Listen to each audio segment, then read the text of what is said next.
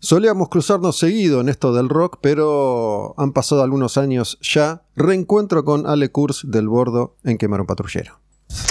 Quemar un Patrullero. La música como acto revolucionario. Ale. ¿Cómo andás? ¿Tanto tiempo? Bien, che. Sabes que, bueno, obviamente estaba haciendo memoria y, el, primer recuerdo que tengo, no creo que haya sido la primera vez que, nos cruzamos, pero el primer recuerdo que tengo es un evento que hicimos en, en Apagar la Tele, el programa que yo hacía en Rock and Pop, que en ese momento, hacía muy poquito que había empezado, principio de los 2000, y armamos un evento en un colegio, no sé si te acordás. El Emmaus. Un colegio del oeste. En el oeste, sí. No sé si no era Morón o Castelar. Porque bueno, la mayoría de los que laburaban conmigo en Apagar la Tele y en Rock and Pop había mucha gente del oeste, ¿no? Ese fanatismo por el oeste de, los rockeros. Y armamos un evento, una transmisión desde este colegio y ustedes tocaron en vivo, ¿no? Para, los chicos del colegio y se transmitió por, por la radio. Es el primer recuerdo que tengo, el más antiguo que tengo. Me acuerdo, me acuerdo de ese show, me acuerdo del camerín. Fue un momento, ese fue nuestro momento de estallido. Fíjate eso, estábamos tocando en un colegio secundario y, era ese momento. Creo que fue el momento en el que la banda pegó un despegue así. O sea, venía en un crecimiento, pero ahí se detonó. ¿Qué, año era exactamente? ¿Te acordás vos más o menos? ¿2005? 2005, 2006, por ahí. Por ahí. Sí, 2005. apagar la tele creo que empezó en 2003, así que debe haber sido ahí 2005. Y te quería preguntar sobre, sobre eso, ¿no? ¿Cómo, cómo, cómo recordás eso de la banda despegó, estalló en, esa instancia? ¿Tenían pocos años? ¿Por qué disco iban? Íbamos por el segundo disco. Segundo disco. Nosotros arrancamos muy chicos, o sea, empezamos a los 15 años. Y ahí yo tenía 22. Claro. Y ya estábamos, ya habíamos salido de cemento, bueno, ya nos ha ido bien y ya estábamos empezando a llenar. Me acuerdo que habíamos puesto una fecha en el, lo que ahora es Vorterix, era el Teatro Colegiales. Pusimos una fecha y se agotó, hicimos tres. Ese año, el 2005, fue como un año muy incomprensible a nivel. se puso estratosférico. No sé, no sé cómo fue.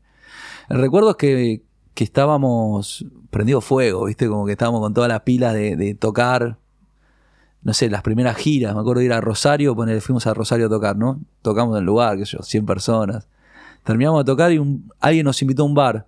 Vi un escenario y digo, ¿podemos tocar? Sí. Y terminamos tocando en el bar. O sea, esa energía, ese, eh, esas ganas también de esa, de esa edad, ¿viste? Bueno, en ese momento recuerdo que queríamos invitar a una banda nueva que ya estaba empezando a funcionar, pero todavía no se había consagrado, entre comillas. Pero bueno, estaba, estaba ahí al llegar. Pero como últimamente entré en contacto bastante con, con bandas de rock nuevas de la actualidad, estaba tratando de recordar cómo funcionaba eh, este negocio en, aquel entonces. negocio. ¿no? Eh, ¿Ustedes en ese momento eran independientes o arrancaron independientes y con quién, con quién estuvieron primero? Sí, nosotros er, éramos independientes. A ver, las discográficas te firman cuando llevas gente. como, y es así cualquiera, ¿viste? Porque lo difícil es... Ya entonces. Claro, nosotros ya nos estaba yendo bien. Ya cortábamos 2.000 entradas cualquiera, que no descubriste nada. Eh, pero bueno, eso nos plantó una buena situación. Me acuerdo que en ese momento hubo como una puja. nos llamaron todas las discográficas. Todas. Eh, y, en ese momento firmamos con Warner. Que Warner estaba, estaba muy bien, le estaba dando bola a bandas nacionales en ese momento. Tenía como, como un roster interesante, ¿viste? Entonces estaba Airbag, estaban los jóvenes por Diosero que habían hecho obras, estaban los villanos y nos firman a nosotros. Y nosotros entramos ahí en un gran momento, todavía se vendían discos, eh, pasaban un montón de cosas que quizás hoy no, no suceden, ¿no? Sí, los, los fines de los 90, primeros 2000, fueron los años de gloria del CD. Sí. Ya, ya lentamente empezaba a aparecer el, el MP3, pero para el año 2000 más o menos se vendían una cantidad exorbitante de CDs en todo el mundo, ¿no? Sí, Sí, a nosotros no llegamos a hacer disco de oro, pero casi. Como que nuestros discos vendían 10.000, 12.000. O sea, se movía fuerte y con, las radios que te apoyaban, había todo un circuito. Pero sí que esto, nos firmaron cuando llevábamos gente. Entonces yo ahí te digo, bueno, viste, no, no descubriste nada. tenés que ir a ver algo cuando está eh, por, por explotar, por empezar a moverse. Igual te digo, conociendo un poco el negocio nuevamente, capaz que para, para un grupo es, es mejor ese momento porque ya tenés cierta fuerza para, para pelear un mejor contrato. En cambio, cuando estás arrancando no tenés absolutamente nada que ofrecer todavía Sí. y es ahí donde caes en la trampa más, más peligrosa. Sí, igual los contratos son, son asesinos siempre, ¿viste? Te asesinan siempre, pero. Pero sí que nosotros me acuerdo que había una cosa que teníamos muy buena, que tuvimos muy buena de mentalidad y que está bueno quizás transmitirla, es que nosotros no dividimos un peso de la banda, creo que hasta el 2006, 2007 casi. O sea que en 2005 nosotros cortábamos un montón de entradas y esa plata la guardábamos para reinvertir, en grabar un disco, reinvertir en publicidad, reinvertir en, en- el grupo, en equipamiento. O sea, ya nos iba bien y no dividíamos todavía. Cada uno todavía se, se rebuscaba con lo suyo. Y eso me parece que es una buena forma de cuidar a la banda. Para mí la banda, yo siempre di- digo lo mismo, la banda es un diamante. Igual lo tenés que cuidar, lo tenés que proteger. ¿Pero qué hacían? ¿Invertían? ¿La guardaban abajo del colchón? Y grabamos un disco carísimo pagándolo nosotros. Y después hablamos con la discográfica, bueno, ¿quién lo quiere comprar? Pero el disco lo grabamos como queríamos. Nadie se metió, bueno, en la artística obviamente nunca nadie se metió, pero, pero sí que eso, invertir en esa época, no sé, sí de Clarín, carteles, qué sé yo, todo lo que, lo que se hacía. ¿Y ese contrato con Warner cómo era? ¿Ustedes les daban el disco terminado? Claro, nosotros le damos el disco terminado, elegíamos los cortes juntos, o sea, nos sentábamos con algún, con un AIR o con un vicepresidente, nos sentábamos a charlar y escuchábamos juntos el disco bien fuerte, tomábamos unas cervezas y ¿Quién, decíamos. quién estaba en Warner en esa época? Cuando arrancamos el Negro Lombardo y después estuvo Diego, Diego, Diego Villanueva. Villanueva. Sí. Buena relación con todos, la verdad que estuvo todo bien. Y, y me acuerdo que eso, nosotros teníamos muy claro lo que queríamos. Y también la gente que es inteligente en la industria no te trata de cambiar. Porque si vos te estás yendo bien, estás llevando gente, voy a venir a decirte, no, teñite el pelo de tal color, no, ¿por qué no haces esto? O sea, no, no- nunca nos pasó eso. Bueno, Lombardo es eh, quien había descubierto a Airbag, ¿no? Que Sí. nos acabas de mencionar. Me acuerdo estuvo, estuvo eh, Pato Sardelli de Airbag hace, hace un tiempo acá y, y contó esa historia de cómo, cómo Lombardo los, los seguía y los acompañaba y, y respetó el, el desarrollo del grupo, que eran muy, muy chiquititos ¿no? en ese momento. Sí, está bueno que te dejen hacer, a veces que te dejen equivocarte. eh, y éramos muy chicos, ¿viste? Muy chicos. Nosotros después sacamos, bueno, sacamos en la vereda enfrente, fue el primer disco que hicimos con, con, con la discográfica, anduvo bárbaro, hicimos obra, nos fue re bien. Que ese es el que explota de verdad. Exacto. ¿no? Con los primeros si- singles que tuvieron video, los primeros videos que hicimos, primeras giras al interior. Con ese disco la verdad nos fue re bien. Y después sacamos Ya Canto, que fue un disco más crudo, más grunge, más hard rock. Había, había venido a Argentina Velvet Revolver. Y nos voló la cabeza, ¿viste? Dijimos, wow, qué bueno una banda de rock. O sea, ¿viste? Me acuerdo que tocaron en un Quilmes y tocaban ellos y después Aerosmith. Cuando arrancó Aerosmith al a la cuarta balada me fui. Me acuerdo que tocaron el tema de la película Armagedón y yo dije, bueno, no, ya está, yo ya había visto lo que quería ver. Y me acuerdo que con toda esa influencia grunge, hard rock, sacamos Ya Canto, que fue un disco más difícil, si querés. Veníamos de hacer algo que la gente estaba esperando que sigamos para un lugar y nosotros cambiamos. Y nadie nunca de la discográfica me dijo, no, tenés que... No, nos dejaron. Ahora que, que mencionás Yacanto, me acuerdo alguna conversación entre nosotros de esa época, porque, bueno, Yacanto es una localidad en Córdoba y está muy cerca de, de Nono, las calles, tras la sierra, donde vive mi hermana, y me acuerdo que, que yo había conocido Yacanto de pasada recorriendo la zona hacia, hacia poco. Es muy lindo. Es lindo, sí, sí. Sí, cada dos por tres te enterás que, que tienen problemas de incendios, ¿viste? Pues es una zona muy seca. Pero bueno, eh, fue todo parte de este viaje. Nos dejaban, no sé, el video, de Yaca- el video del primer corte de Yacanto, nos fuimos ahí todos, llevamos un camión con equipo, filmamos en la montaña. Nos dejaban hacer. O sea, no, no tengo una mala experiencia al respecto. ¿Los, los masters editorial eran de la compañía o eran de ustedes? en- Lo- en los esa masters época? son de ellos, la editorial eh, no. La No. editorial es, uno firma un contrato editorial que de hecho ni siquiera lo firmé con Warner. Porque bueno, son, son todas cuestiones que también fueron modificándose a lo largo del tiempo, ¿no? Unos cuantos años más tarde empieza a aparecer esta figura del 360, Claro. que, es, que es como una especie de, de- de reaseguro total de las compañías donde te dicen, para, me das todo.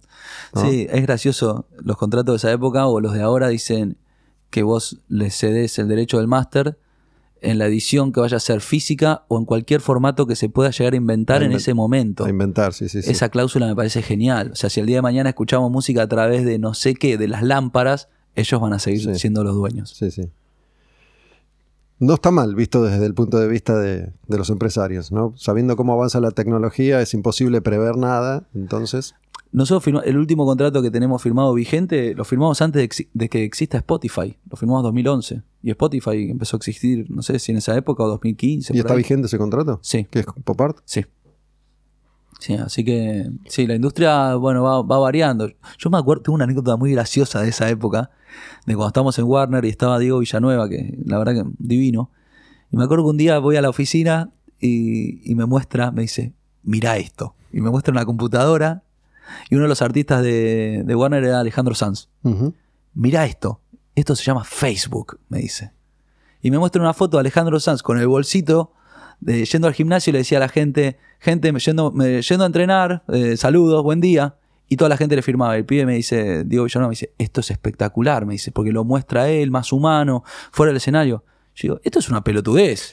Digo, esto no va, no va a funcionar. ¿A No quién, va le va. ¿A quién le va a importar esto? Bueno, fíjate quién tenía razón y quién no. El tema, viste, de, de, la Argentina, además, no solo los cambios de, la industria, de la tecnología, sino cómo repercuten en Argentina y cómo depende de cada momento en particular, de cada banda. De nuevo, pensando en la actualidad de los grupos, que mm, algunas bandas ya están empezando a firmar con alguna compañía o muchas veces con, con productoras nuevas. No sé en qué condiciones ni tampoco qué números se, se manejan hoy porque no creo que el streaming por ahora a una banda de decenas de miles de reproducciones les represente nada, por lo tanto entiendo que es un, un negocio a futuro, supongo yo, una inversión a futuro de, de las compañías. Igual hay mu- mucho actor hoy, ¿no? Que yo estoy un poco afuera, son, son desconocidos, porque está el que te maneja el tema del catálogo digital o, o la- Aparecieron las agregadoras digitales. las agregadoras digitales. Que eso es algo que no se habla mucho, pero ahí es donde está el mayor negocio hoy en día. Y, y esas son eh, parte, la- las discográficas tienen su propia agregadora o las agregadoras son Son otra cosa. satélites. Son satélites, pero son el nexo necesario para entrar a las plataformas. Son las que te manejan tu llegada a las plataformas. Exacto. No puede, vos no podés decir quiero, quiero ir a Spotify. No, tenés que pasar por una agregadora antes. Ellas son las que ahora manejan la industria.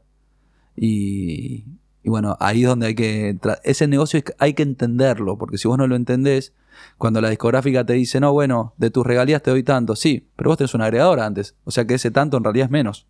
Bueno, hay un montón de cosas que, que son, como siempre, nebulosas. ¿Quién, y, y quién negocia con la, con la agregadora? ¿La compañía o ustedes? ¿Quién, quién lleva un, un X control? Si fueses independiente, podés negociar vos directamente.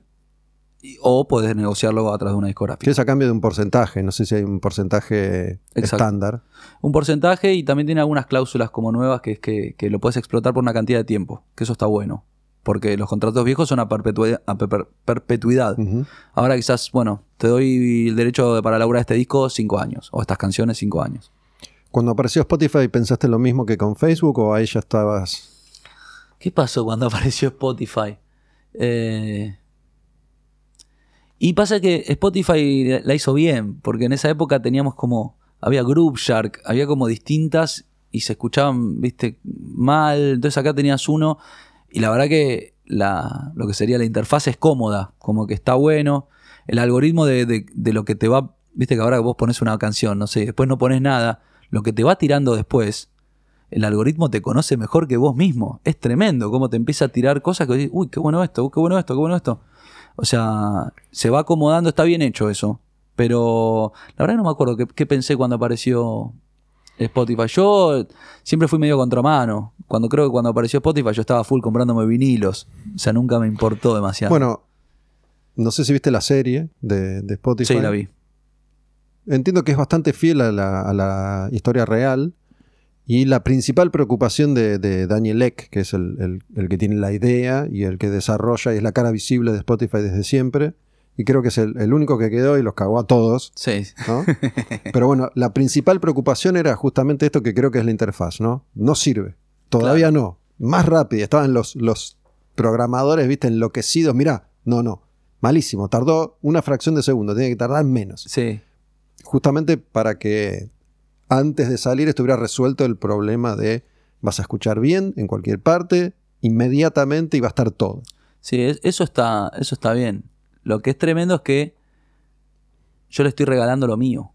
O sea, lo mismo a YouTube. Yo genero el contenido, ellos no me pagan absolutamente nada, yo se los doy para que ellos lo trabajen. Y después ellos me dan una regalía. Eh, imagínate si vos tenés un negocio de ropa y vos decís, yo te hago, la te, te hago esta remera y te la doy a cambio de nada. Es como, eso es lo loco. Y ya estamos obligados a entrar porque, ¿qué vas a hacer? eh? Sedes vírgenes, compiarlos y dárselo a cada uno. No está. quiero, no quiero dar ideas. No sé si, si funciona en Argentina. ¿Ustedes venden merchandising en los Sí. shows? Sí. ¿Y el, el, el venue se queda con un porcentaje? No. No. Porque uno de los grandes problemas que hay en el primer mundo ahora, después de pandemia, creo que se empezó a aplicar con fuerza eso, es justamente a partir de la recesión y de, de la suba de costos y cómo se achica la ganancia. eh, hasta donde yo sé, en el primer mundo, todas las venues te cobran un porcentaje de- del merchandising que vos vendés, que antes no sucedía. Y para las bandas de medianas para abajo es la principal fuente de ingresos. Claro. Bueno, el service charge también es algo Bueno, que se sí, inventó. eso. ¿Te acordás cuando íbamos a locuras a comprar las entradas? sí, sí. Eh, y ahora te ponen ese impuesto. ¿A cambio de qué? A cambio de nada. Pero me obligás a sí o sí tengo que elevar el precio de la entrada para que ellos se queden algo. Eh, sí, el negocio, por eso cuando dijiste negocio me, río, porque la verdad que no es negocio. O sea, vos haces una fecha grande. Las bandas generalmente no nos gusta hacer fechas grandes. O sea, te gusta por un lado, pero por el otro lado ganan todos menos vos. Por eso después de hacer una fecha grande, generalmente las bandas salen a hacer fechas chicas. Porque tocando más, tocando en lugares más chicos, se vuelve más rentable. Y según, según escucho desde hace bastante tiempo, el tema de las fechas grandes de, de obras Luna Park para arriba es, por lo menos para ganar, tenés que hacer dos. Sí, o estar arriba del 80% de la capacidad, sí o sí. Y después están todos los que te dicen, bueno, pero a vos te sirve. Pues no te vas a cagar. A vos te sirve porque tocas ahí. Pues, A mí me sirve qué? A mí me sirve. Si ese día cobra el trapito que está en la puerta, cobra el que vende el pancho, el que vende la hamburguesa, el que vende la remera ilegal, el iluminador cobra, el que puso el sonido cobra. ¿Yo no cobro? No, pero vos disfrutás. ¿Y? Yo estuve sin dormir tres meses para estar acá. Yo sinceramente no... Y compuse todos estos temas durante toda mi vida y viví toda mi vida para llegar acá y que toda esta gente se mueva alrededor de esto que es la música. Y vos me decís que a mí me conviene. No, a vos te conviene. Iba a decir, es lo que más conozco esto de la música, seguramente se me van a escapar un montón de, de casos, pero en este momento no me viene a la mente ningún otro caso parecido al de los músicos, ¿no? Que está bien, digo, cuando la recontra pegaste y te escuchan 80 millones de personas por video y por canción y llenas seis estadios, está bien, te llenaste de guita. Pero hasta que llega ese momento, si es que llega, sos el principal responsable de que eso se ponga en funcionamiento, porque sin tus canciones no hay nada, Nada. Y sos el último que cobra si queda algo. Sí queda es, algo. Es increíble. Es increíble. Realmente eso. En pandemia nos dimos cuenta qué mal que estábamos, ¿no? Porque nos dimos cuenta solamente, o sea, somos autónomos totalmente desprotegidos. Nadie vela por nosotros. En pandemia nuestro trabajo se redujo a cero. Y ahí todas las bandas nos pusimos a decir, a decir, che, ¿qué pasa? ¿Por qué tengo millones de escuchas y cobramos algo de eso? Sí, una vez nos pagaron. O sea, ahí todos nos empezamos a, a interiorizar en, ah, ok, nosotros vivimos los shows. Si no toco, no como. Mm, Es así. Y todo lo demás que se genera eh, está todo poco claro. Como, son, como, como es la industria de la música. Siempre fue así. Eh, a ver, una cosa es la industria y otra es la música. La música es hermosa. No, nun- nunca voy a dejar de hacerla ni de vivir en ella porque la amo, porque no, no puedo. Pero sí que la industria es un ambiente bravo. Siempre que hablo con alguien que esté ahí arrancando, digo, "Uh, ojo, ojo, hay, mucho, hay muchos, muchas red lights por todos lados. Bueno, escuchándote pensaba en algunas cosas. Por un lado, me acuerdo que, como, casi siempre sucede cuando se, pro- se produce un movimiento, en este caso de bandas más o menos homogéneo, grupos de rock que surgen casi al mismo tiempo, con algo en común o parecido, se las suele agrupar. Con algún nombre que se inventa cuando, cuando ustedes aparecen y empiezan a ser populares, estaban dentro de lo que se llamaba en ese momento rock barrial, ¿no? donde entraba la 25, la renga, callejeros, el bordo, Sí. jóvenes pordioseros, viejas locas, era bastante amplio. A Pero nivel- también era un estigma, Sí. ¿no? Sí, a nivel, creo que tenía más que ver con cómo vivía el público el recital que con la música que hacía la banda. Me parece que no tenía que ver tanto con. Porque ahí empezaste a nombrar y había un, espectro musical bastante más amplio, pero sí que la forma en la cual el público vivía los recitales era esa. Banderas, eh, el cantito, eh, la toper blanca, el pañuelito. Bueno, ustedes agarraron esa etapa de furor de, de pañuelito y topper y, Exacto. y flequillo. Nosotros arrancamos eso, escuchando la renga, los redondos divididos, los piojos. Era lo que. Y cuando arrancamos, nosotros, ellas, eh, todas esas bandas estaban haciendo estadios, estaban en un momento muy masivo del rock. Y sí, nosotros arrancamos ahí. Pero después ya te digo, pegamos un volantazo medio grunge. Que eso yo creo que para nosotros fue. Quizás dolió en el momento, porque mucha gente que seguía esperando que sigamos más, más chingui chingui, dijeron, ¿qué les pasó? Se volvieron locos. ¿Por qué grita tanto? Me acuerdo que decían, habían comentarios en los foros. ¿Por qué grita tanto? Decían. ¿Por qué rompe tanto la voz? Fue algo que tuvimos que hacer, o que yo sentí que, que tenía que pegar ese volantazo, con el cual perdimos mucha gente, me acuerdo en ese momento. Pero me parece que hizo que nos, que, hizo que, se nos pueda empezar a tomar de otra manera. Y después la banda quizás dio como unos, un crecimiento así más musical, no tanto en convocatoria, pero sí que nos hizo establecernos. Ok, esta es una banda de rock. ¿Aquel fue el momento más fuerte de, convocatoria o es, No, no, es después. parejo, ¿no? Con los años ya. No, ahí yo creo que arrancamos muy fuerte. Después de Yacanto, ahí la cosa, cuando era el disco que yo creía que iba a explotar, Yacanto nos hizo mantenernos. Después hubo un momento como ahí una, una transición, sacamos Historias Perdidas, que fue un disco más experimental, más raro, saqué poner un tema de 10 minutos. Creo que el único que lo pasó fue Dani Jiménez, ponele. Medio onda de Who, ¿viste? Eh, y, al- y- y ese fue un momento quizás que también que estábamos como medio raro. Y después con el disco siguiente llamó Hermanos. Con ese disco hicimos el primer Luna Park. Pero digo, nuestro crecimiento no fue boom, directo para arriba, sino que crecimos, nos mantuvimos, subimos, después bajamos un poquito, después volvimos a subir. Antes mencionaste a, Velvet Revolver como, como un momento que te marcó y grabaste, grabaron ya canto. ¿Qué otra cosa escuchaban en esa época o escuchabas? Porque el, el, el grunge ya había pasado. Sí. Existían las bandas, pero ya había pasado. No, re, había- re había pasado, pero. Pero yo miraba y decía, no hay nadie que está haciendo Era, eso. era el new metal en ese momento, lo Sí. fuerte, ¿no? Linkin Park, qué sé yo. Sí, no, yo estaba más vintage, estaba muy noventas. A mí la música de los 90 me parece como que el año 91 sigo pensando que. ¿Pero qué, en qué año naciste vos? Yo nací en el 82. De hecho, lo del muy 91 chiquito. no lo agarré al toque. Sí agarré, los Guns N' Roses eran muy populares, pero me acuerdo de Nirvana. Pero yo Nirvana a los 13, 14, ya cuando había muerto Cobain para el 95, yo me hice enfermo de Nirvana. Antes del bordo tuve una banda que hacíamos covers de Nirvana. Solo temas de Nirvana. ¿Cómo, cómo se llamaba? ¿Tenía? Inercia. Y yo tenía 13 años, porque el bordo lo empecé a los 15.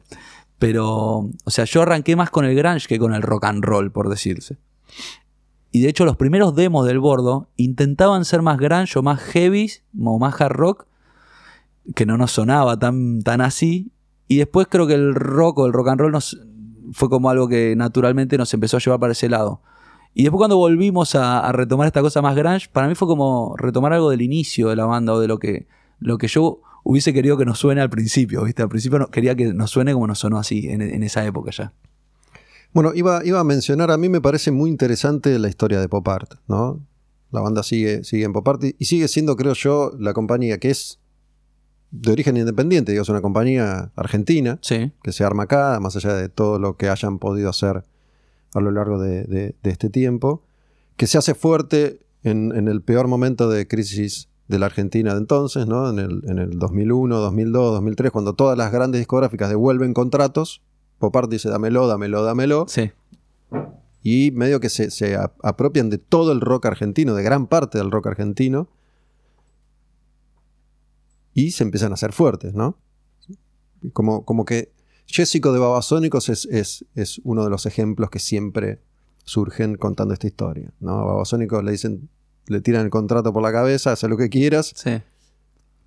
que era una banda chica todavía, mediana chica, Sí. y Jessico en Pop Art explota, así como muchos discos de Pop Art y, y muchas bandas que Pop Art estaba, estaba mostrando. Y han logrado sostenerse a lo largo del tiempo, que no es poco, ¿no?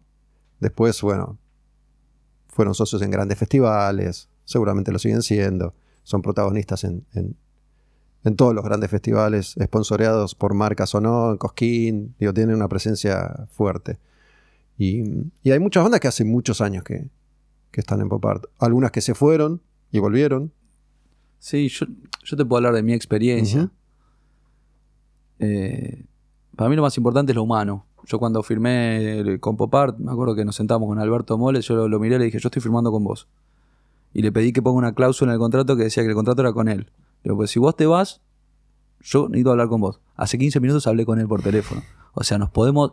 eh, yo no sé cuántos directivos de, una discográfica te atienden el teléfono así. Yo le mando... hablamos toda la semana, nos mandamos mensajes. en- ¿Viste? ¿Qué necesitas? Hay épocas que yo he estado mal, eh, momentos personales míos mal. ¿Qué necesitas? ¿Querés que paremos? ¿Querés que no saquemos el tema? ¿Querés- Y eso yo no sé cuántas discográficas me lo darían. Por eso yo estoy contento y estoy conforme de donde estoy. Por lo humano. Bueno, Moles justamente yo lo, lo conocí unos años antes, cuando, cuando él, que había laburado en multinacionales, empezaba con Toca, ¿no? Sí. Que era su, su, su sello. Después creo que se asocia con, con Costa y arman Pop Art. Y me acuerdo, ¿no? Esto la verdad es que hay que reconocérselo, siendo uno de los tipos que iba a ver a las bandas, las seguía, iba a la sala, las estudiaba, las perseguía, las Sí. acariciaba. Las Sí, sí, sí. la trataba bien y después iba y remaba y remaba. Un, un luchador Iba a las radios y convencía a todos de sí, que sí. este tema era un temazo. Hay una anécdota ¿no? que se paró en la mesa de, de rock and pop y que se, se puso a llorar cantando la balada del diablo a muerte, explicándole a, a Prosen que tenían que pasar ese tema. Y el tipo se- enamorado de la canción, agarrándose la camiseta diciendo, escuchá esta letra. Y bueno, esa, esa pasión, eso, ese, ese condimento humano, para mí es, es fundamental. Y bueno, después, al poco tiempo, se suma su hermano Juanchi. Sí. que Son, son como los dos, las dos caras visibles de, de Pop Art. Costa está siempre más desde, desde las sombras. Em, y dos gladiadores, ¿no? Que van con el hacha.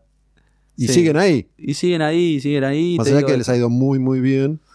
Sí, pero tienen hambre, van a los shows. eh, bueno, parece que les estoy haciendo publicidad, ¿viste? Pero la- no, la verdad que yo tengo relación personal con ellos y, y- y eso para mí es lo, lo más importante. Después, si te va bien o no te va bien, depende de un montón de cosas, pero sí que vos estés bien mientras lo haces. Y yo, a la hora de, de llevar adelante el proyecto, me siento acompañado, ¿viste?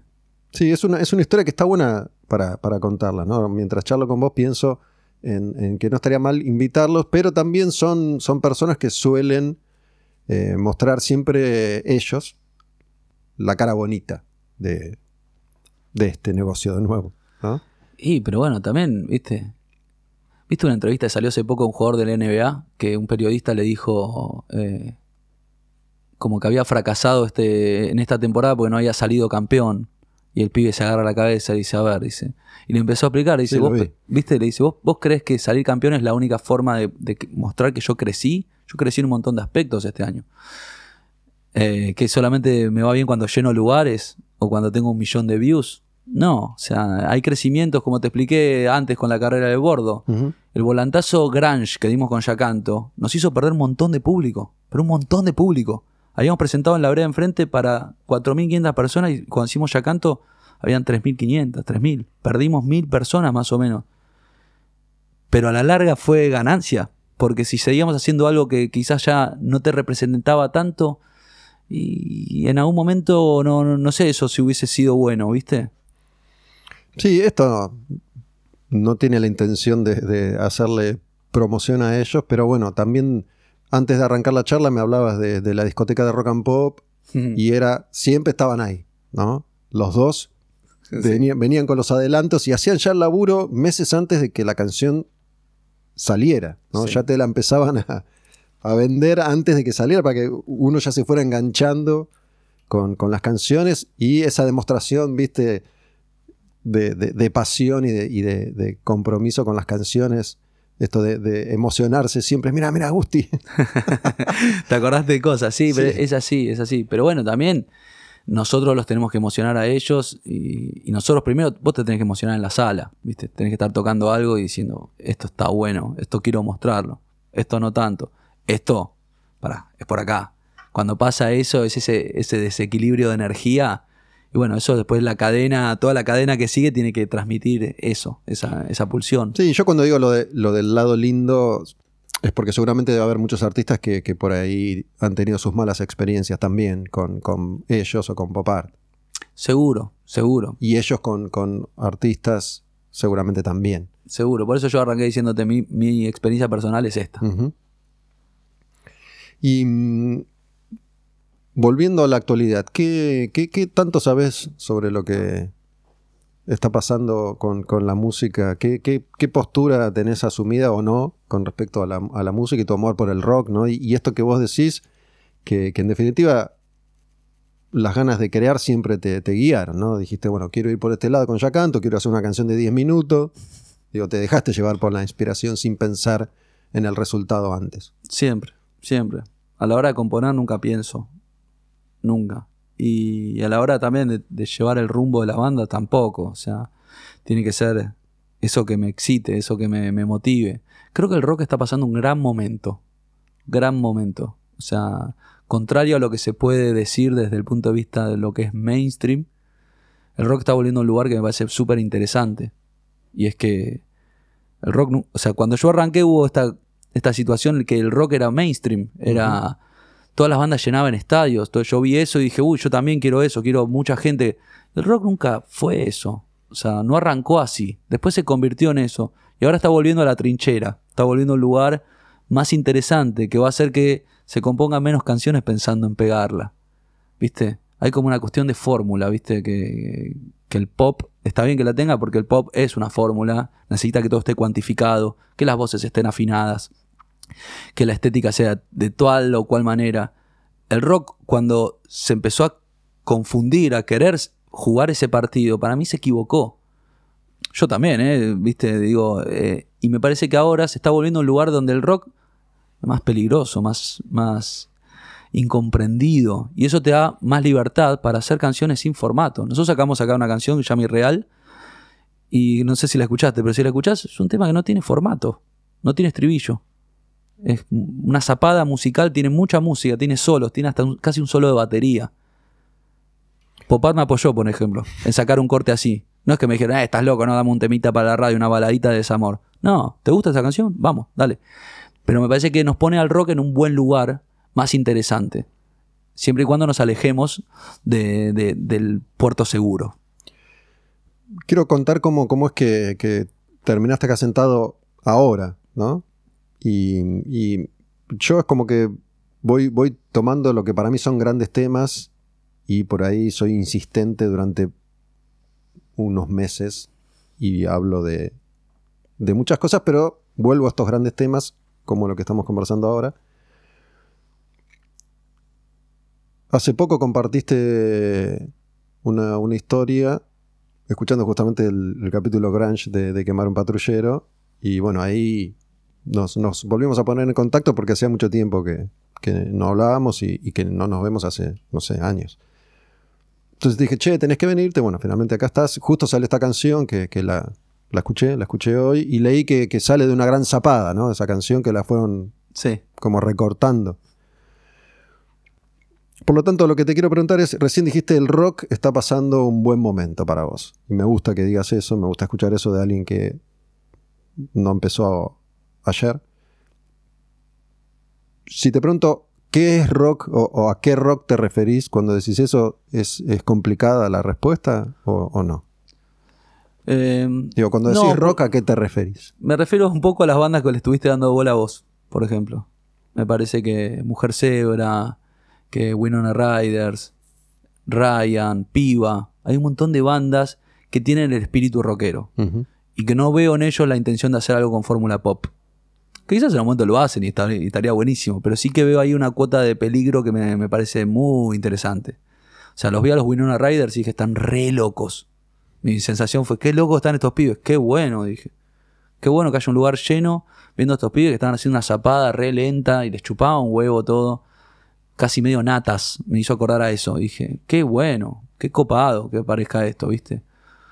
A veces mm, haciendo zapping radial o así, de repente te ponen algo y decís, esto ya lo escuché 70 mil veces, loco, otra vez.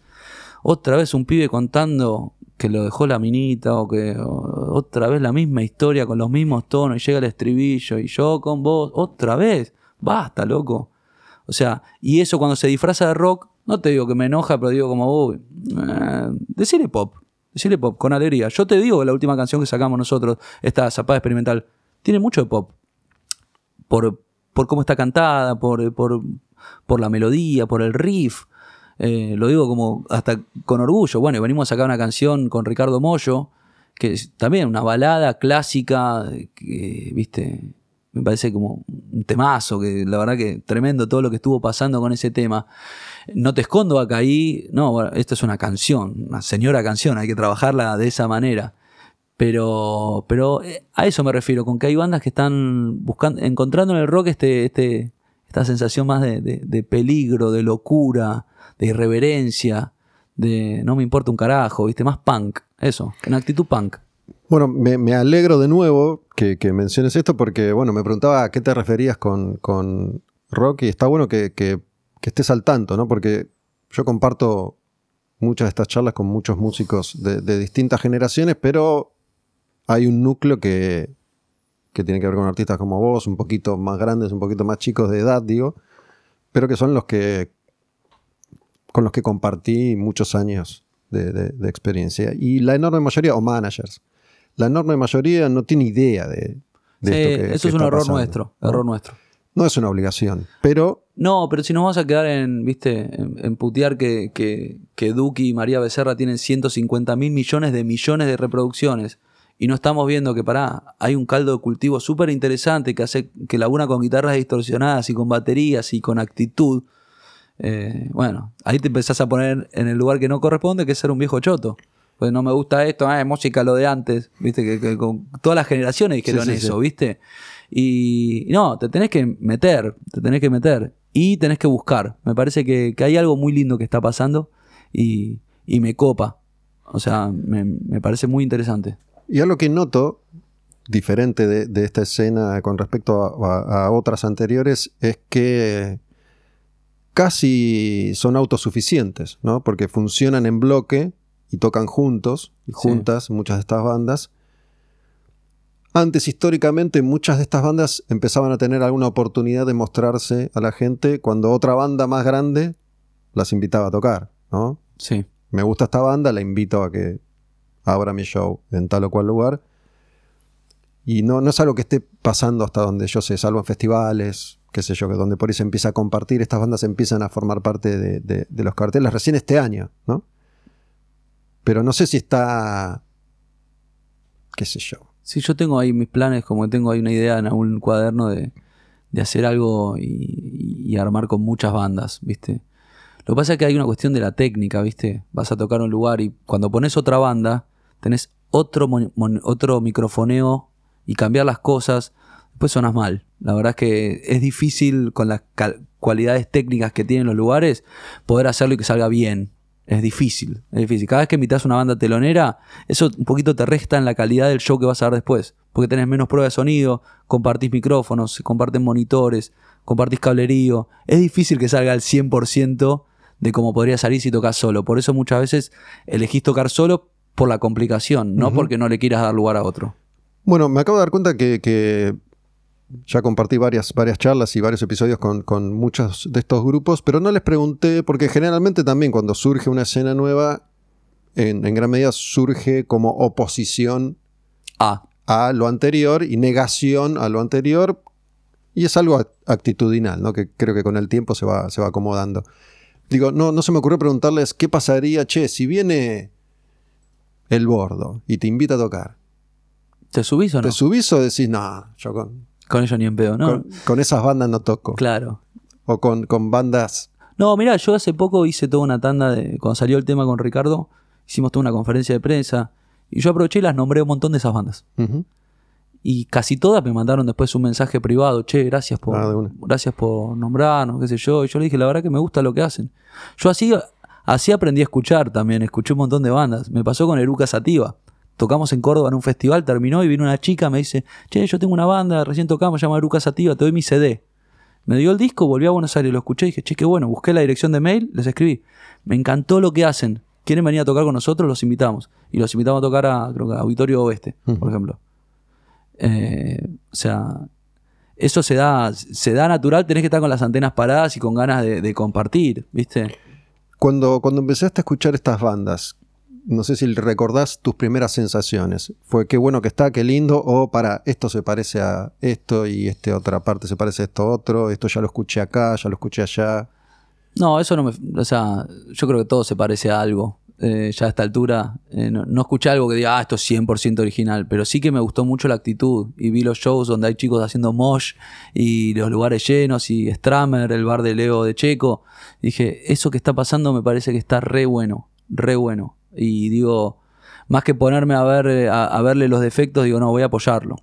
Después, o sea, me parece que valoro, valoro más la actitud que, cualquier otra cosa. Me parece que digo, qué bueno que están apareciendo bandas de chicos de 20 años que salgan a rockear. Eso me parece asesino. A mí me parece, me parece increíble y lo que me parece también increíble es que no, no haya más gente poniéndose, más gente de más de 35, poniéndose muy feliz y contenta con que eso esté pasando. Porque te, te, comparto esto por, cuando me refiero a los grandes temas, uno de esos grandes temas para mí hoy es este, ¿no? Digo, a ver, ¿qué nos pasa? Años escuchando a gente quejarse de el rock está muerto, no hay nada, no hay ninguna banda, no pasa un carajo, el trap es una mierda. No me identifica. Ahora que está lleno de bandas, sí. muchas, muchas bandas. Sí. Lleno de bandas que, están bien, que, que, tocan bien, te gustará un poco más, un poco menos, se parecerá un poco más a esto o a lo otro, pero es innegable el talento que tienen, están creciendo, están funcionando. Siempre hay como un pero, eh, no es lo mismo, pero no me gusta, pero no me engancha, pero no los conozco, pero que esto, que lo otro, digo, dale, loco. Sí, sí. O loca. sí, sí, no, hay que, yo te digo, yo, apoyo, apoyo. Después eh, escucharé en detalle y, diré, uh, esto más que me gusta más que esto, esto menos. Apoyo el hecho de que estén haciendo lo que están haciendo en este momento. Me parece contracultural sea, cuando. Pero igual me parecía lógico. Yo lo, venía. No me estoy haciendo el, Pero yo lo venía diciendo. Que iba a pasar. ¿Por qué? Si todos escuchan lo que está de moda. Todos, todos. Vos te acordás cuando ibas al colegio y todos escuchaban lo mismo. Vos decías, no. O sea, si todos se visten así. Yo no quiero exactamente eso. Entonces ibas a escuchar bandas raras, te ponías ropa más distinta. Dije, esto va a ser natural, en algún momento va a pasar que si todos están escuchando música donde la voz suena con autotune, van a haber algunos que van a decir, ¿podemos escuchar otra cosa? Y se va a empezar a, y ahí se empieza a formar una escena. Parece que eso es lo que está pasando, que era obvio que iba a pasar y está buenísimo que pase. ¿Qué, qué, gente lo sigue hoy? ¿No? Bueno, están haciendo conciertos por, por los 25 años. 25. ¿Qué, qué, cuál es el público de ustedes? Digamos, ¿Es público que tiene más de 30 todos? ¿Hay algo de renovación? Sí, todos los shows viene gente que me dice es el primer, la primera vez que vengo. Todo el tiempo todo el tiempo. Y con ese, con ese paradigma salgo a tocar, digo, puede ser el primer show de alguien, le tengo que volar la cabeza.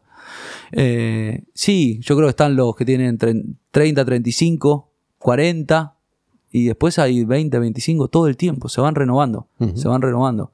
Y después hay mucha gente que te dice, hace 10, 15 años que los escucho, que son parte de mi vida, y esas canciones los emocionan mucho, porque es una canción... A ver, la música popular, ¿qué hace? Conecta con, con tu emotividad y con tu historia emotiva. Entonces, cuando vos escuchás una canción, ¿qué pensás? Te lleva directamente al momento que la escuchaste por primera vez. Y entonces te acordás de esa época, de los amigos que tenías, la novia que tenías, eh, todo, todo eso. Entonces, eh, tiene como un valor muy grande la música popular, ¿no? Porque te lleva a eso, conecta con vos mismo en la época esa. Entonces, cuando tocamos temas, no sé, el segundo disco, tercer disco, la gente se vuelve loca, porque conectan con ellos mismos en esa época, con los amigos, quizás tienen alguien al lado con el que vivieron esa época. Es alucinante.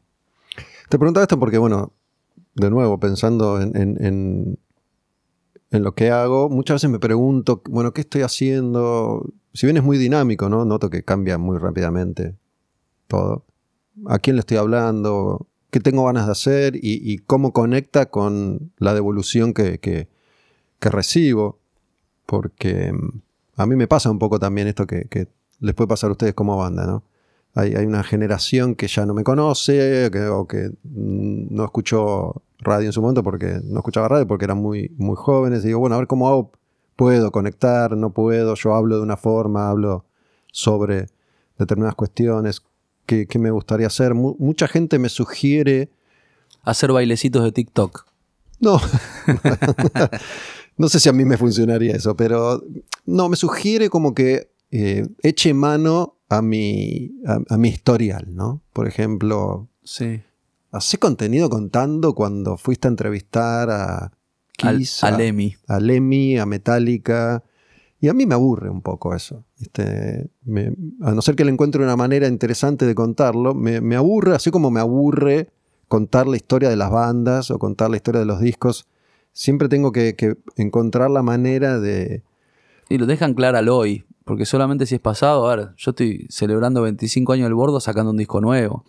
Si solamente tocar lo anterior, digo, uy, o sea, me pongo contento, digo, qué bueno la historia, qué orgullo haber llegado hasta acá. A ver, el primer show del bordo, primer tema con el que salimos, el 38, divididos. Y la anterior canción que saqué vino Ricardo Mollo invitado. Y bueno, sabes las cosas que me dijo. O sea, dijo, yo vine acá porque vine a, premiar la historia. A ver, porque yo fui, fui viendo cómo hacían el recorrido para convertirse en lo que son hoy, me dice, una banda seria. Yo me morí cuando me dijo eso. Imagínate, arranqué tocando el 38 en el primer show y hoy, 25 años después, digo, ok, era por acá. Está bien. O sea, con las vueltas de la vida, con la subida, la bajada, el camino más sinuoso. Eh, pero yo creo que el pasado sin presente o sin intención de futuro es, eh, es como, ¿viste? Como se dice lo, lo- la foto de la abuela, ¿viste? Como que solamente eso no me resulta atractivo, no me excita, no me entusiasma. Pero si le pones una cuota de hoy, ¿viste? Ok, si vos me mostrás esas entrevistas, pero enganchala con algo que me pase hoy, bueno, ahí quizás sí.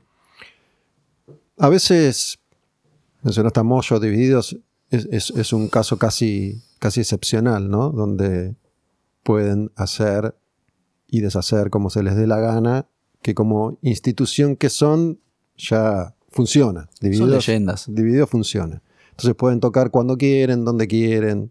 Seguramente nadie les, les dice lo que tienen que hacer ni los obliga a hacer algo que no, que no quieren hacer. Pero muchas veces la realidad, a veces depende eh, de qué banda estamos hablando, te obliga a, si querés funcionar, tenés que recurrir al, al pasado, ¿no? Y decir, bueno, voy a hacer la gira de los 30 años de Sí. Back in Black. No es el caso de ACDC, que funciona o funcionaba siempre, pero sobre todo bandas de afuera, no sé si, si acá pesa eso, ¿no? Siempre, siempre se, se espera algún, algún regreso, alguna vuelta. Sí. Eh, de hecho, hay muchos casos de bandas que, que por ahí dejaron de tocar durante 15 años y cuando vuelven llevan mucha más gente que la que llevaron nunca. Sí, sí, te acordás, los, los Cadillacs, por ejemplo, terminaron ejemplo. su carrera en obras y volvieron en River. Sí. ¿Qué pasó? Como la, cuando dejás la masa a la pizza y le, le Bueno, los Cadillacs, ¿no? Los Cadillacs yo creo que también pueden hacer lo que quieran, pero se me ocurre que están mucho más atados al pasado que, de, que Mm. otras bandas. Digo, Sí, hay que entender también a quién le hablas y qué quiere escuchar esa persona. bueno, a eso me refería hace un rato, sí. Por ejemplo, nosotros cuando estamos en el medio de la pandemia, ¿no? Yo soy proactivo. Me la paso, ¿viste? Me pongo la zanahoria, ¿viste? Y empiezo. Y yo dije, bueno, hay que hacer un disco nuevo. Pandemia, disco nuevo. Disco nuevo, disco nuevo, disco nuevo. Y, y notaba que en la banda, bueno, no, no, no estaba, no estaba pasando eso, ¿viste? Eso que me estaba pasando a mí. Tus compañeros. Claro, estábamos encima en pandemia, todos alejados, no ensayábamos, ¿viste? Pero yo estaba, quiero hacer canciones nuevas, quiero hacer música nueva, necesito hacer música nueva. Y en un momento, no me acuerdo con quién hablé, y tuve como una revelación que dije, si yo, o sea, si vuelvo- cuando termine la pandemia, si termina, ¿no? Si salimos de gira y lo primero que hacemos es tocar canciones nuevas, la gente me va a matar. Porque la gente quiere escuchar, o sea, por dos años le sacamos el repertorio de siempre, tenemos que volver y tocar lo de siempre. Entonces volvimos y hicimos el- los 15 años Ya Canto. Y salimos de gira a tocar Ya Canto. Fue espectacular, nos reencontramos. Después de eso, vamos a hacer un disco nuevo. Me parece como que también es entender qué es lo que estás para... qué- en qué momento tenés que dar qué. También los discos, o sea, cuando ya tenés una cantidad de canciones, tocar 10 canciones nuevas y le estoy sacando lugar a un montón de clásicos también, de canciones que la gente quiere escuchar, ¿viste? Entonces ahí tenés que hacer un balance entre lo que querés hacer y lo que, lo que la gente quiere escuchar. Me parece que ambas posturas son válidas, pero tenés que, o sea, no te tengo que olvidar que un show es, es entretenimiento, tienen que pasarla bien. Si solamente ser espectadores y estar descubriendo 10 temas nuevos sin poder participar, eh, Sí, de nuevo, obviamente depende de los artistas y- y te cuento esto que me pareció muy interesante, me hizo, me hizo pensar mucho, ¿no? Viste que Metallica actualmente está haciendo una gira en la que hacen dos fechas por ciudad, dos fechas por, por lugar. Ok. ¿no? Y en esas dos fechas cambian los temas. No es el mismo show. Entonces se les ocurrió esa como, como estrategia también en la gira de un disco nuevo, pero hacen dos fechas por estadio Sí. y las, las canciones son distintas. Por lo tanto, Metallica, que es algo que siempre hizo Metallica, a diferencia de muchas otras bandas, es que siempre varió mucho la lista de temas, más allá de tener cuatro o cinco canciones infaltables. Pero básicamente se tienen que saber casi todo su repertorio, ¿no? Porque tocan canciones, ¿viste? Y, y siguen estrenando canciones en esta gira, ¿no? Bueno, por primera vez en esta gira y hasta temas de raros de Saint Inger meten. Claro. Y el otro día estaba leyendo, mientras desayuno siempre leo páginas en, en internet, y Dee Snyder, el de Twisted Sister, dice que es una boludez hacer eso, que Metallica son autocomplacientes en el sentido de lo están haciendo para ellos. Si la gente ni sabe qué canciones toca Metallica, la gente conoce Enter Sandman y Nothing Else Matters, entonces, ¿para qué hacen esa mierda que solo, solo les divierte a ellos? Si la gente quiere escuchar las canciones que, que conoce. Estamos hablando de Metallica que Sí. agota todas las entradas de todos los shows, puede hacer lo que quiera y puede Podría tocar, tocar lo que mismo, quiera. sí, podría tocar lo mismo todas las noches. Pero a ver, se- Pero te cierro con esto. sí. Twisted Sister no funciona, pero sí es una banda que depende de dos canciones. ¿no? Claro. Y si no tocan esas dos canciones, no pueden tocar. es lo que te iba a decir. Entonces, son dos circunstancias completamente distintas. Y es lógico que el de Twisted Sister diga si no tocas los hits, ¿qué haces? Porque él, Él depende de esos depende hits. de eso. Y a mí me parece buenísimo que los de Metallica hagan lo que se le cantan las huevos. O sea, me parece que, que esa también es la actitud del rock. Ponele, a mí me encanta la actitud de la renga. La renga hace lo que quiere, siempre hace lo que quiere. Nosotros de chicos tuvimos muchísima relación con ellos y nos, íbamos a consultarles, ¿viste? Escucharon, nos llamaron de esto, tal cosa, y ellos siempre nos decían lo mismo, tipo maestro Yoda nos decía, ¿y ustedes qué quieren hacer? no, bueno, lo que pasa es que si firmamos con tal, y yo, sí, sí, sí, sí. ¿Y ustedes qué quieren hacer? Y la conclusión es, hacer lo que quieras. ¿Qué querés hacer? ¿Querés hacer esto? Es equivocado, pero vos querés hacerlo, hacelo. ¿Quién te lo impide? ¿Querés tocar entero el álbum negro? Tocalo. ¿Querés tocar Ride the Lightning entero? ¿Quién te lo impide? Hacelo. Más bueno cuando tenés esta posición de ser metálico, ser la renga, después de hacer lo que quiera, que la gente te va a seguir. Pero me parece que esa actitud es, es tremenda. Es yo hago esto porque a mí me alucina, me parece fascinante hacerlo. Y están convencidos de que esa es la mejor idea del mundo, tocar dos listas distintas, dos días distintos. Está perfecto, no son esclavos de nada. A mí me, me gusta hablar de estos temas porque hablamos de música y de bandas que, que, que además me, me han marcado durante toda la vida. Y pienso en Kiss, ¿no? Por ejemplo. Kiss, que ya son tipos que Gene Simmons, Paul Stanley tienen más de 70 años. Y entiendo que se están, se están retirando. Se están tomando su tiempo, pero se están retirando. Pero Kiss sí es una banda que también depende de un puñado de canciones. No son dos, son diez. Sí, Pero hay determinadas canciones que no pueden no tocar. Y desde que volvieron con el maquillaje hace ya 25 años, sí. hacen el mismo chiste siempre, ¿no? Fueron aumentando igual la calidad del show de Kiss. Hoy es muy, muy superior al regreso. Porque es Fueron más popular. puliendo, fueron puliendo. Pero además es más popular la banda ahora Sí, y seguramente tienen más recursos sí, que, que entonces. Pero bueno, dependen también de esas canciones. Lo que hace Kiss sí. es que no paran de laburar y no paran de tocar. Hacen, primero, viste que te venden la entrada a 80 mil dólares, pero vas a la prueba de sonido. Y en la prueba de sonido tocan sin maquillaje y te tocan canciones raras. Claro. O hacen los cruceros, ¿viste? Sí, sí. y en sí. los cruceros hacen tres o cuatro shows diferentes. Y la parte sin maquillaje te tocan temas recontra oscuros que al fan de Kiss le gustan, que no servirían para llenar estadios, pero se dan ese, Sí. ese gusto. Sí, hay, hay bandas que, o sea, cada banda es distinta, ¿viste? Ponerle a mí, siempre como que yo veo una, um, dentro de las bandas que a mí me gustan, ¿no? De esta cosa más grunge, rock, veo como dos tipos de bandas, en- en Fu- una es Foo Fighters y otra es Pearl Jam, ¿no? Y Pearl Jam sería el perfil de la banda que no, ti- que no le interesa ser una banda ganadora todo el tiempo. Arrancan con temas lentos, depresivos, ¿viste? no tocan siempre los hits, sino que los van variando. Las listas de temas son. Podés agarrar un show que de repente te Sí, comes sí. medio un moplo porque no tocan lo que vos querías escuchar, pero van a la intensidad, ellos van a otro lugar. Después está Foo Fighters, que Foo Fighters los amo, pero es más pochoclo. O sea, tocan lo que tienen que tocar. Nunca no te tocan la canción que vos querías escuchar. Vos pagaste la entrada para escuchar My Hero, la van a tocar, sí o sí. Es otro modelo. ¿Cuál me gusta más? Yo creo que según el día. Sí, sí. Según el día. Pero ah, las amo a, la- a las dos. Bueno, el otro día estaba escuchando canciones y, y de pronto aparece una de, de Ozzy que se llama Killer of, Gi- of Giants, que está, está en el disco de Ultimate Sin, que es de los 80, ¿no? Es el que tiene Shot in the Dark. El, el único hit Sí. de ese disco es Shot in the Dark, que es una canción que Ozzy toca siempre, tocaba, ¿va? No dudo que pueda volver a tocar.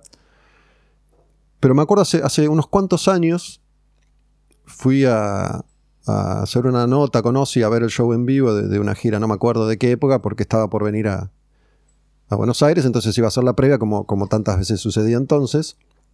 Y yo estaba encantado porque estaba empezando la gira y estaba tocando Killer of, of Giants, que es, es una especie de baladita, ¿no? O de, de canción muy melódica, que a mí me encanta. Y si a mí me preguntas, hablando de todas estas bandas, yo prefiero las canciones oscuras. Digo, yo me conozco todo el repertorio de las bandas. Entonces, si Maiden no me toca The Trooper, mejor. Entiendo que el grueso de la gente quiere escuchar esa Vos querés canción. escuchar un lado B, un Claro. tema más especial. Entonces estaba contento porque tocaba esa canción, ¿no? Sí. Entonces cuando llego, esto era en, en Fort Lauderdale, en, en- cerca de Miami. Primero tenía el show y al día siguiente la entrevista. No la tocó. Entonces al, al día siguiente le pregunto, estaba entusiasmado con Killer of Giants, ¿qué pasó que no la tocaste? La probamos tres veces, la gente se me quedaba muda y a mí la gente me tiene que bailar. Entonces no me funcionó la canción, la sacamos de la lista. Lo hablé con Moyo, eso, ¿sabes? Cuando vino a grabar al estudio hablamos con Ricardo y estábamos hablando de eso, de cómo el juez es la gente. Yo te puedo tocar el tema de eso. Lo probó tres veces. A la tercera vez que vos venías tocando temas que la energía estaba acá. Y cuando tocabas ese tema la energía se iba acá. Bueno, banquémoslo un show más. Yo, al tercer show que va- pasa eso, la sacás. ¿Por qué? Y porque no te puedes encaprichar tanto. O quizás hay gente que se encapricha mucho y dice, Moyo, decía esto. ¿Estaba Y- de acuerdo? Sí, estaba de acuerdo que, que- que el juez es el vivo. El vivo te determina si una canción apunta a ser un clásico o no, porque no la puedes sacar de la lista. Cuando pasa eso, no la puedes sacar, se queda. Porque en los casos de Pearl Jam o Metallica, no les importa si no funciona. No, no la van a sacar. Pearl las Jam no le importa, pero poner con Ricardo me decía, y me dice, "Apa- Amapola del 66 nunca más la pude sacar. Nunca más. Dice, es un tema que, que lo que pasa con la gente, la emotividad, hizo que se quede por siempre. Y hay otras canciones de ese disco quizás están buenísimas también, pero el público no la no, no repercute de esa manera y, y uno se maneja con esta medición de energía, ¿viste? Y cuando en vivo notás que la energía baja mucho y lo notás, te das cuenta. Te dijo algo ya, ya de curioso nomás con respecto a, a las canciones nuevas, porque bueno, Dividido es una banda que se, se caracteriza ya por no grabar, por no, por no componer canciones o por no, no darlas a conocer. Pues no lo necesitan, obviamente pueden seguir tocando para siempre. Me refiero más que nada a la, a la necesidad o no del artista de crear, seguir creando permanentemente. Estuve con Catriel el sábado porque subimos a tocar con Cielo Raso en el Luna Park. Y yo le pregunté eso, le digo, ¿tienen temas nuevos? ¿En qué están? Me dijo, hay un montón de temas nuevos. Dice, el tema es que estamos con tantas cosas y necesitamos un mes o dos meses para cerrar el proyecto. Me dice, pero ah, música y canciones hay. Bueno, hablaste de Cielo Raso que estaba en los 30 años. 30. 30. Sí. Y me, me acordé que te quería preguntar, ¿no? Porque muchas veces sucede esto. Por ahí una banda que eh, no está convocando tanta gente puede hacer un Luna Park. No sé cuál es el caso de Cielo Raso, ¿eh? lo, lo uso como ejemplo. Con la excusa de los 30 años, siempre son eventos, ¿no? Cuando se arma alrededor de, de un número redondo o sí. vamos a tocar nuestro disco clásico entero, hay como una convocatoria que crece. Sí, el cumpleaños garpa más, convoca más un cumpleaños que un disco nuevo. Eso es así. Tu cumpleaños personal convoca más que, que si te recibiste en la facultad. Eh, vos invitas gente y te... El cumpleaños es el cumpleaños. O sea, la gente quiere ir. ¿Por qué? Porque los retrotrae a ellos mismos. Los conecta con ellos mismos. Uy, yo los descubrí hace 15 años y eh, se da eso. O sea, el cumpleaños es, es algo particular. Así que, sí. está son, son herramientas que vas teniendo para ir promocionando los shows y las ganas de seguir tocando. Después yo calculo en un momento no voy a querer seguir nombrando los años para que no se note cuántos años tengo. todavía, todavía piloteo, tengo, tengo 40. Cielo Raso es una banda de, la generación de ustedes, ¿no? Es otra de las bandas que... Sí, ellos nos deben llevar ellos 5 o 7 años cada uno, pero... Bueno, ustedes están con 25, yo con 30. Exacto, sí. Pero me parece que se hicieron conocidas las bandas más o menos al mismo tiempo. Sí. Pero bueno, yo por ahí estoy, estoy un poco desconectado, no, no sé cómo es la, actualidad de Cielo Raso, pero me sorprende y dijo, uh, mira, Luna Park, Cielo Raso. Yo pensé que no estaban para Luna Park. Pero bueno, con los 30 años, obviamente. Estuvo muy bien, estuvo muy bien. La verdad que fuimos estuvo, estuvo bárbaro. Eh, sí, yo te digo, está pasando algo muy bueno. También, justo lo dije hoy a la mañana, pero esto de la pandemia repercutió muy directamente a la hora de, de los shows. Al sacarnos algo dos años, ahora la gente cuando sale una entrada, vamos. Encima si la guita te quema, qué sé mm. yo, y van. Y se están llenando muchos lugares. A ver si las propuestas están buenas, y si son válidas, y son interesantes, ¿no? Y si están en consonancia con la gente. Pero yo noto que, los lugares se están llenando. O sea, cuando hay algo que está bueno, la gente va. ¿Es cierto esto que, que siempre he escuchado también? ¿Ustedes hicieron Flores y Vorterix? Sí, por los 25. ¿Hay, ¿Hay más fechas de los 25? Hay más fechas de los 25. Hay más fechas, bueno. O sea, este fin de me voy a Rosario, Córdoba y hay más fechas. Hay más fechas. Pero digo, e, esto que no sé si es leyenda, no puedes hacer shows grandes en capital seguido, ¿no? Obviamente depende de tu convocatoria. Sí. Pero como que vos, para, para las bandas que por ahí, hacer un Luna Park es algo uno por año. Claro. Eso, no puedes hacer dos por año, tienes que hacer uno por año. Si te da el cuero, sí. Nosotros venimos a hacer un Flores y un Borderis agotado y no vamos a volver a Capital hasta, hasta el año que viene. Y estaba hablando, ¿sabes qué? Me acordé con, con Ari de Winona Riders. Sí. ¿No? Que yo les destacaba esto que me daba la sensación de que tocaban todo el tiempo, ¿no? Y como que me dijo que ellos quieren tocar. No, no quieren no tocar. ¿Cuántos años tienen?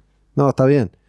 Pero yo creo que Divididos toca seguido igual, ¿no? Divididos. Sí, para mí Divididos se convirtieron en un norte muy interesante. Ellos hubo un momento que, ¿durante cuántos años hicieron el Teatro Flores?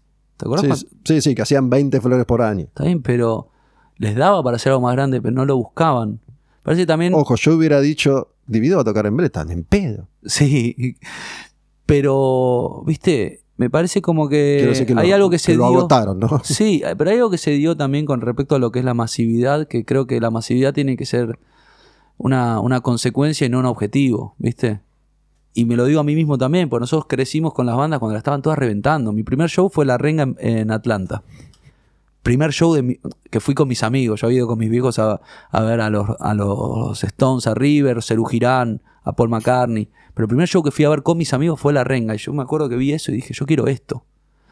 ¿Por qué? Porque vi música que me gusta, mucha gente, dije, el rock tiene que ser esto, ¿no? Masivo. Pero no creo que ese sea el norte. El norte no es la masividad. El norte es la transmisión de esta energía tan fuerte. Después el recipiente va a ser el estadio o el venue que te toque, ¿viste? Eh, entonces por eso me parece muy, muy alucinante la historia de Divididos, de cómo ellos son una banda de estadios desde que hicieron Vélez que en el noventa y pico.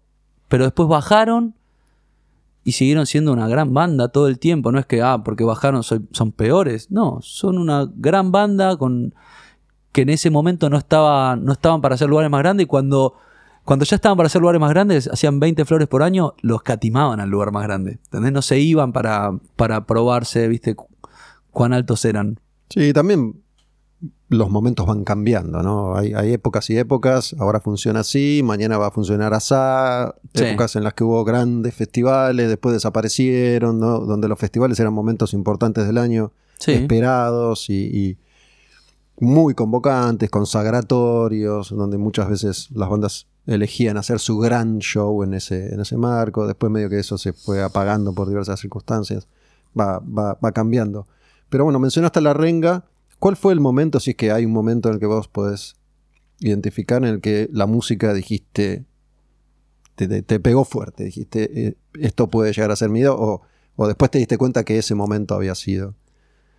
Y esto de descubrir, eh, en esa época me acuerdo, creo que fue el 96, 95, 96, yo estaba saliendo, entrando al secundario, y un amigo me pasó un cassette viste que te pasabas cassettes y era una recomendación muy grosa, viste, escúchame, esto pensé en vos y esto a vos te va a gustar. Me grabo de un lado, despedazado por mis partes, y del otro lado me grabó tercer arco de los piojos.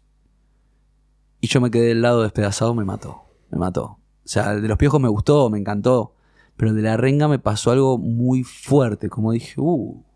Yo venía de escuchar, a mí me gustaba mucho Nirvana, no había escuchado ninguna banda nacional que a mí me conecte con ese sonido, con esa cosa de guitarra distorsionada, de voz rota, de batería explotada. No lo había encontrado aún. Y cuando apareció eso en castellano, dije, ya está, listo. evidentemente La Renga es, es, una de tus bandas. Y mm, en el caso de, la música, la música en general, ¿Nirvana fue? Sí, fue Nirvana. Porque venía escuchando la música que me hacían escuchar en casa, tremenda, ¿no? Escuchamos mucho Beatles, los Beatles siempre fue la ABC de la música en mi casa. Y a mi viejo le gustan mucho los Rolling, Queen. Dije los Rolling, porque viste, la generación de mi viejo dice Rolling, no dicen Stones, viste. Y Zeppelin, viste, escuchar buen rock. Mi vieja escuchar más, más trova, más Silvio Rodríguez, eh, Pablo Milanés, no sé, León Gieco. Y ahí también, para, en mi cabeza fue como que las letras, ¿no? Prestar atención a lo que es la lírica. Y lo otro era el rock anglo. Y y cuando yo descubrí Nirvana fue, uff, también, porque yo venía escuchando esta música, ¿no? Que, que entendía de dónde venía. Porque los Beatles parecían una música rock, pop, muy creativa. Los Rolling decían, ah, esto viene de, del blues, entiendo por dónde viene. Y cuando apareció Nirvana digo, ¿y esto de dónde viene? Esos acordes, esas combinaciones de acordes. ¿Qué escuchaste primero, te acordás? Me hicieron llegar primero, primero vi un amigo tocando About the Girl en la guitarra. Mi sol, mi sol. Wow, ¿cómo funciona eso? ¿Viste? Y el estribillo do sostenido. Digo, qué bueno eso. Y tocaba esa. Ya, ya sabías de notas en ese momento. Algo sabía. Digo, qué buena combinación, ¿viste? Porque vos en la guitarra era mi, la, mi, la. ¿Viste? No. Y esto tenía algo más barroco, ¿viste? Y después Come As You Are, ¿viste? Y después me compré Nevermind. Y ahí fue. y después me, me obsesioné y me iba a Parque Rivadavia a comprar cassettes con inéditos, porque una vez que ya descubrí toda la discografía quería escuchar los temas que no estaban. Y había un disco Nirvana que se llama Incesticide, y había una serie de, de cassettes que se llamaba Outcesticide. Y tenían todos temas raros o temas en vivo, que ellos probaban temas y estaban grabados como el orto, y yo los escuchaba y buscaba sacar los acordes. Parecía alucinante la combinación de los acordes. Eh, las armonías me resultaban muy, muy creativas, muy distintas a todo.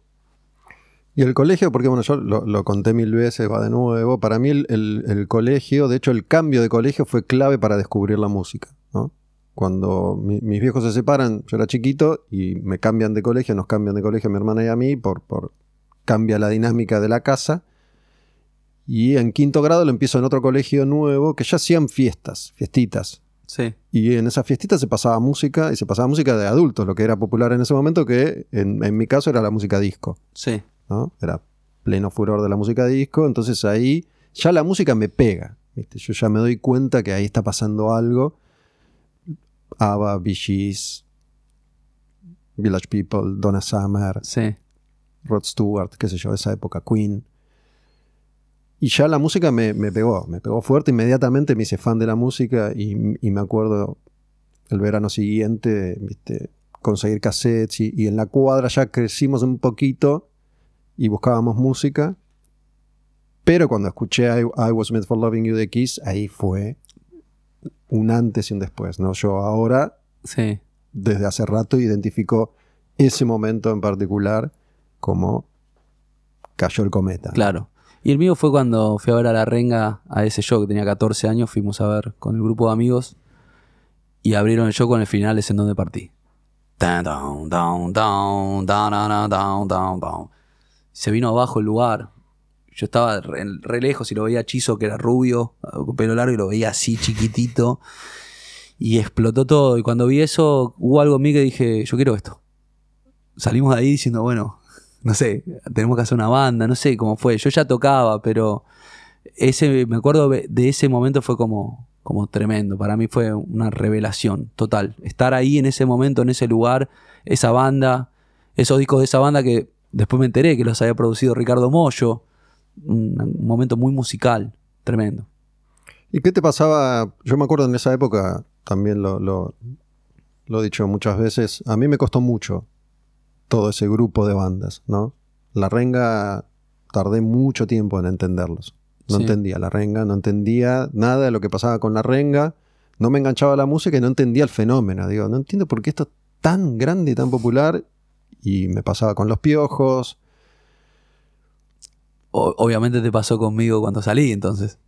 No, porque ahí había algo que a mí me entusiasmaba de, de- de ustedes y, y- y de muchas otras bandas que eran bandas nuevas. ¿no? A mí me, me gustaba siempre, todo espacio que yo ocupé en algún medio, en, en cualquier momento, siempre, siempre hubo un lugar para bandas nuevas. Ahora mismo sigue sucediendo. Sí.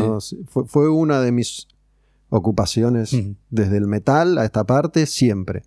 Entonces había, había algo de, de- de mostrar lo nuevo que estaba pasando que siempre me, me entusiasmó, más allá que me gustaran más o menos Claro, claro, sí. algunas bandas. El tema de la renga, digo, no entendía eso, ¿no? ¿Por qué pasaba? Me acuerdo una vez invité al ruso Berea, a apagar la tele también, para que me explicara el fenómeno de la renga. Le digo, ruso, no entiendo. Digo, y me costó un montón. Te digo, Sí, qué sé yo, no sé, 2015, por poner un- una fecha más o menos, dije, ahí me empezó a enganchar, ¿viste? claro, claro. Eh, la verdad es que también lo reconozco, me, me chocaba mucho. eh, no entendía el fenómeno social más que nada. Y eso me alejaba. ¿no? Hacía que, que eso contaminara un poco la música. Digo, todo lo que pasaba social y culturalmente Claro, entiendo. no, no lo compartía yo. Y era mucho más de. Digo, eh, hablamos, vos dijiste 96, qué sé yo. 96 yo estaba con Catupecu, con Babasónicos, con Claro, Animal, con. más alternativo, con más heavy, claro. eh, con Natas, con los brujos. Claro, con pasa que hubo un estallido Masacre, social, ¿viste? hubo un Claro. estallido social, había le estaban hablando a un montón de gente, viste, que se sentía afuera, se sentía afuera de Y yo tengo que reconocer que no, no era esa gente, por eso no lo entendía. Claro. Digo, no, no me representaba socialmente porque no, no tenía las vivencias. Claro. des- después eh, maduré y lo entendí, pero. Sí, sí. Pero yo extraía de ahí, eh, había un mensaje de libertad, que a mí, me- a mí me interpeló eso. Y bueno, y también las lecturas de Carlos Castaneda. Yo me enganché mucho con... Ah, con- te enganchaste con. mucho, pero muchísimo. ¿En qué momento? Y al principio no, porque no era muy chico, no, pero después eh, creo que sí, ya después ya saliendo del secundario, en- viste se empezó a correr rumor, "Che, ¿leíste Castaneda?" Porque viste el disco de La Renga que tiene un montón de letras y ahí me metí y la verdad que yo viajé mucho, incluso antes de tener experiencias psicodélicas, yo ya viajé con ese libro, me, me habló mucho. Me pasó algo muy loco, vos leíste Sí. las enseñanzas de Don Juan. Y me acuerdo la primera noche que, le, que, me puse a leer ese, ese libro, eh, llegó un momento en el cual él probaba el peyote, ¿no? Y, y creo que se quedaba jugando con un perro. Había toda una secuencia de que él jugaba con un perro y que él lo meaba al perro o el perro lo meaba. Era toda una cosa así. Y que el tipo se levantaba y no sé si vomitaba o algo así. Yo te lo juro que esa noche, estando en lo de mis papás, en la mitad de la noche me levanté a vomitar. Yo no había consumido absolutamente nada más que leer ese libro, pero me había metido tanto en la historia. Me pareció, no sé, porque viste que cuando te resuena algo, me metí mucho y bueno, y, y bueno, después con los años sí, estuve haciendo experiencias de ese tipo porque siempre me parecieron como que expanden la conciencia. ¿Qué hiciste? Pe- ¿Peyote? ¿Ayahuasca? Hice ayahuasca, bueno, hongos. Ayahuasca fue lo más fuerte que hice y me fue muy bien, pero sé, sé de gente que le puede ir muy mal. Me fue muy bien, fui muy bien guiado por un chamán en, en Cusco y fue tremendo. tremendo. ¿Lo, lo hiciste por una cuestión de curiosidad o, o en- estabas en un momento particular y dijiste capaz que esto me, me sirve? Yo por todo lo que había leído y estudiado y leído a William Burroughs, después me metí ¿viste? a full en, eh, en leer, investigar, sabía que a esas experiencias no las tenés que buscar, sino que te tienen que aparecer. Eso, eso te dicen también, Te dicen, ¿viste? Seguramente te lo dijeron cuando llegaste. Viste, si vos, no sé, si lo, lo buqueás desde acá, viste, y te arreglás tal día voy a hacer esto, eh, no sé si quizás puede salir bien o no. Bajé del Machu Picchu, me crucé un tipo, me dice, mañana hay luna llena y vamos a hacer ayahuasca acá, no sé qué, y yo dije, esto fluye. Y bueno, y terminé haciendo con este argentino que está con una novia francesa y un par de gentes más, y hice la experiencia y fue tremenda. Tremenda, tremenda. Te, te desmaterializás. Me acuerdo que mi sensación era como ¿Viste cuando te pon- pones la mano abajo una eh, abajo de una canilla y el agua se te escurre entre los dedos? Yo no podía recordar nada. O sea, me acuerdo que estaba en la situación y decía, ¿quién soy? ¿Cómo me llamo? ¿Qué soy? ¿Dónde estoy? No tenía la menor idea. Si te, te aferrabas a eso, te ibas a desesperar. Yo en todo momento la pasé bien. De hecho, ni siquiera vomité. Me acuerdo que fue, para mí fue hasta casi placentero. Había gente que estaba ahí detonada, sufriendo a los gritos. Es como, es un shock violento, pero son experiencias de que si vos vas por algo, vas a buscar un aprendizaje, son plantas medicinales que, que las usan hace miles de años y que te pueden dar claridad, te pueden servir para sanar pasados, para buscar futuros. O sea, yo soy muy respetuoso, me las tomo muy en serio, no es que digo, no es tomarse una cerveza, pero a mí me, me han hecho crecer mucho. Bueno, a mí me, pasó un poco con, salvando las diferencias, con, con la ayahuasca o con castaneda incluso, lo mismo que con, con la renga. Digo, cuando, cuando me llegaron por primera vez, no me interesó, no lo entendí, no entendí la renga. Me acuerdo en, en un momento muy conflictuado de, de mi vida, tenía veintipocos, un amigo me dijo, lee esto, y me dio las enseñanzas de Don Juan, y no entendí un choto, no, no lo pude terminar, el libro. Pasa que tiene la segunda parte que no, no hay que leerla. Viste que tiene una segunda parte que, que es Yo como el, leí- ana- el análisis antropológico de. Yo te soy sincero, a mí me, me- después, ¿no? Hace relativamente poco, de nuevo, por, por un momento, pero muchísimo más duro Sí, a nivel personal que aquel de cuando era chico, finalmente empiezo a, a investigar por, por- por esos caminos con, con ayahuasca y, con, y, y leer a Castaneda.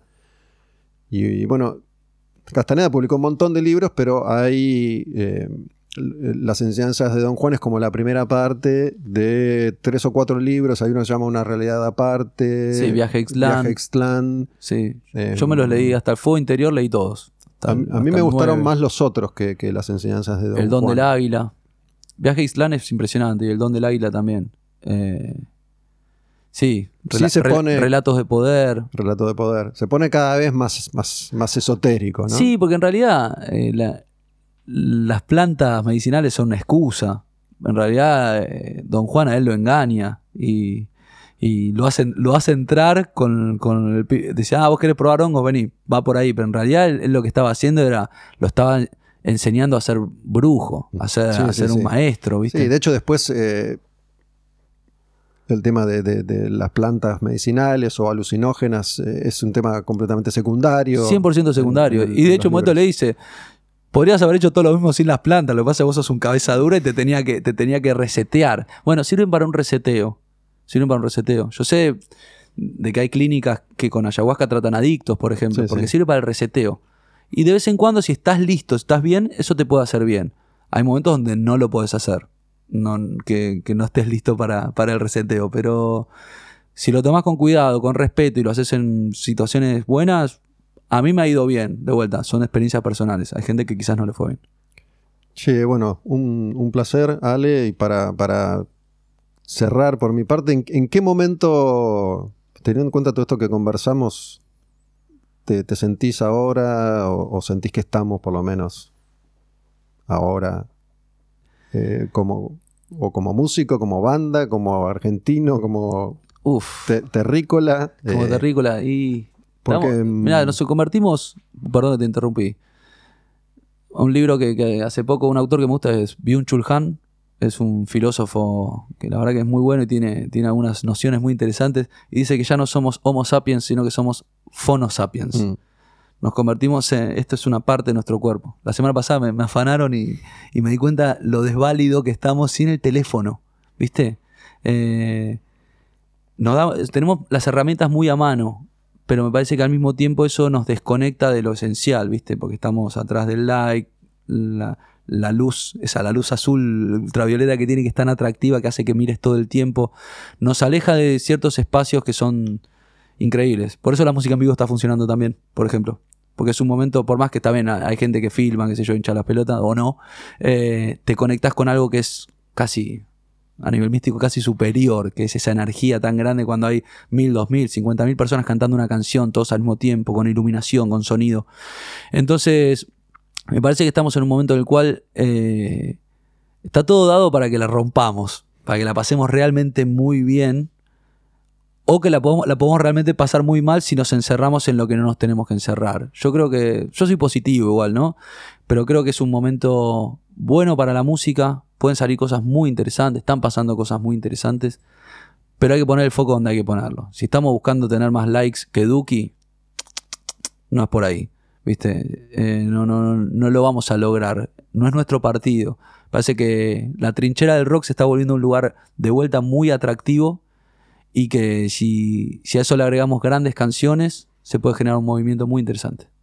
Bueno, realmente la experiencia del concierto en vivo es de las pocas experiencias que los seres humanos podemos compartir en comunidad, ¿no? Digo, no sé, el partido de fútbol, pero Sí, digo... que hay rivalidad, pero hay rivalidad. En, el- en la música no hay rivalidad. No, no, es cierto y es, es un...